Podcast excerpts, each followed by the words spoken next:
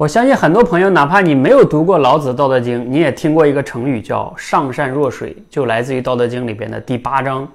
那我今天为什么要讲这个呢？因为我最近两个月啊，读完了，终于读完了老子的《道德经》这本书。我其实买了好几年了，之前一直没读完。那读完了呢，我也其实有很多的启发哈。其实联系口才呢，我就觉得很多人不是当众讲话紧张嘛，那我就发现哈，这里边有一些能给我们带来启发。比如说，我就可以用这个“上善若水”做一个稍微的改变，“表达若水”啊，就可以去让你讲话不再紧张。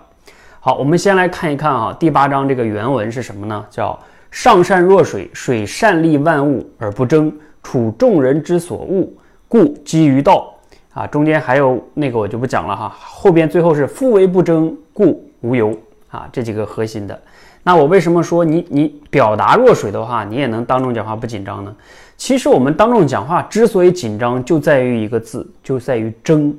你在争什么呢？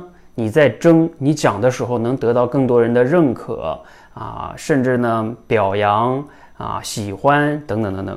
那甚至呢背后还隐藏一个字，就是叫怕啊。你怕讲砸了，你怕别人嘲笑你，怕别人不再认可你，所以你才会紧张，否则你就不必要紧张了呀。所以就是在一个争啊，那你看这里边也会讲嘛，这个水就是善利万物而不争。那对于我们表达有什么启发呢？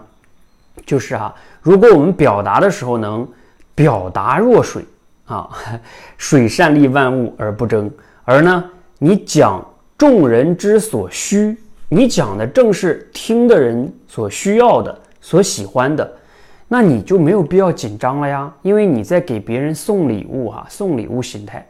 所以哈，我就想最后给大家总结一句话，就是 表达若水，水善利万物而不争。那讲众人之所需，故可无忧无惧。希望呢，我们都能理解《道德经》告诉我们这个思想哈，让我们真正的啊，在表达上也好，生活中也好，只要我们夫为不争，故无忧啊，能达到这种境界哈，你就会发现 你整个人的状态会越来越好。好，希望呢今天这个分享能给你带来启发，也希望我们以后我可以给给大家分享更多《道德经》带来的启发哈，尤其是在表达上、生活上都可以。你也如果也在读《道德经》呢，也欢迎可以留言跟我们一起来分享，谢谢。